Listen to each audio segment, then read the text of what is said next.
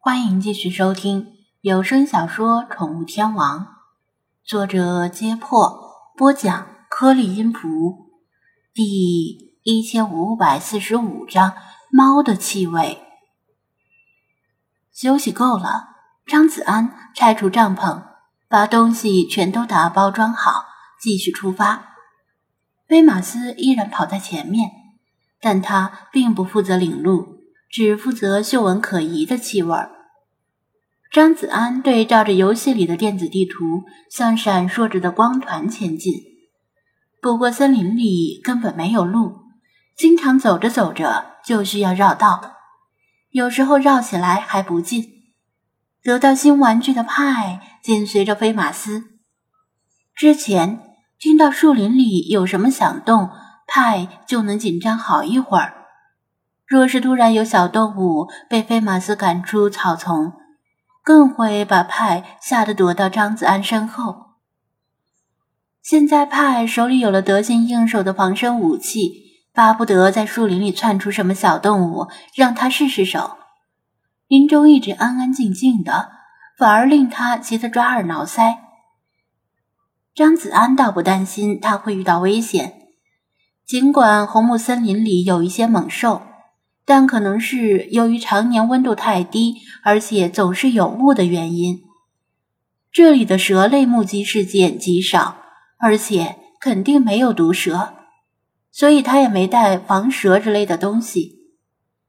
鹿群还在跟着他们，有鹿群殿后，也不用担心身后突然杀出黑熊或者郊狼。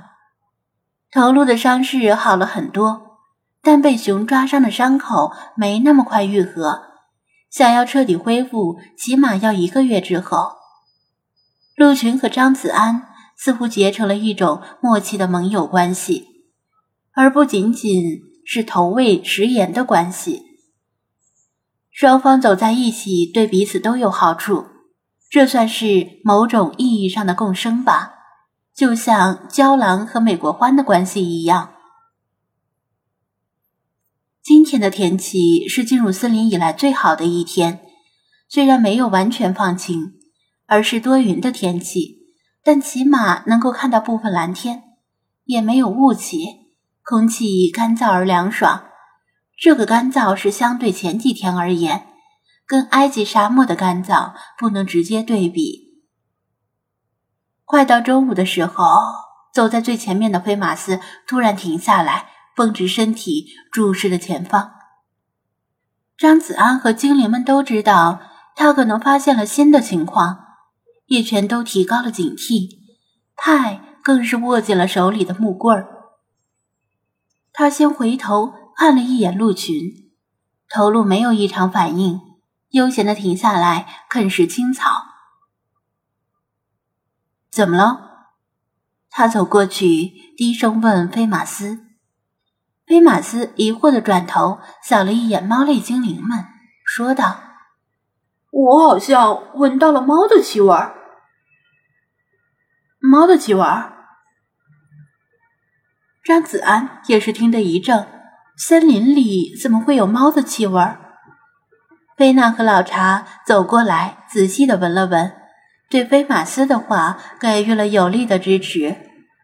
确实是猫的气味。老查附和道。菲娜也没有否认。狗虽然以嗅觉著称于世，但其实猫的嗅觉不比狗差。甚至可能比狗还好一点儿，但是猫不像狗那么容易训练，也不像狗那么工作起来勤勤恳恳、任劳任怨，所以猫空有一副极端灵敏的嗅觉，却只会为自己服务。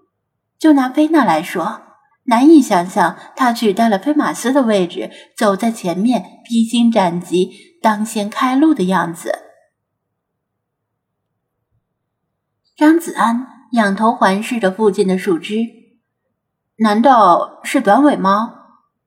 就像郊狼是北美特产的犬科动物，短尾猫则是北美特产的猫科动物，是一种大型野猫，跟宠物里的日本短尾猫之类的不是一回事儿。为了避免发生混淆和误解，称为北美山猫比较合适。北美山猫在北美三个国家分布较广，具体数量不详，暂时没有灭绝的危险。而且在狩猎季的时候，还经常被人合法捕猎。经历了黑熊与郊狼的袭击，北美山猫只能算小菜一碟。虽然这种野猫很凶。甚至会主动袭击人，但它们不是群居动物，单独出现的话，可能还打不过拿木棍的派，所以没什么可担心的。野生动物要么成群，要么大个儿，要么有毒，否则对人类威胁很小。听到张子安的解释，尽管他的解释听起来很有道理，精灵们却没有被完全说服。你确定是北美山吗？菲娜狐疑的问道。这话问的，张子安也没有亲眼见到，怎么可能百分百的确定呢？他当然不敢打包票，万一说错了，就落了发饼。如果不是北美山猫，还能是什么？难道是美洲狮？他反问道。美洲狮被当地人称为山地狮，体型和体重比北美山猫要大得多，体长是北美山猫的两倍，对人的威胁也更大。所以，森林公园的告示上特别点出美洲狮和黑熊这两种猛兽。某著名运动品牌的标志就是黑底上一只腾跃的白色美洲狮。美洲狮还有另一个名字，就是美洲金猫。所以硬要说的话，也算是猫。北美野外叫得上名字的猫科动物也就这两种，包括它们的一系列亚科。菲娜和老查对视一眼，又跟菲马斯交换了一下眼神，他们似乎都对他的结论不太认同。怎么了？有话就说。他被他们这种暧昧不明的态度搞得有些糊涂了。理查德抓紧话茬儿补充道：“嗯呀呀，有屁就放，放屁放屎，时常作乐，乐极生悲。”张子安扬手作势要打，我先让你乐极生悲。还是菲马斯开口道：“我们闻到的不是野猫的味道。”更像是家养宠物猫的气味。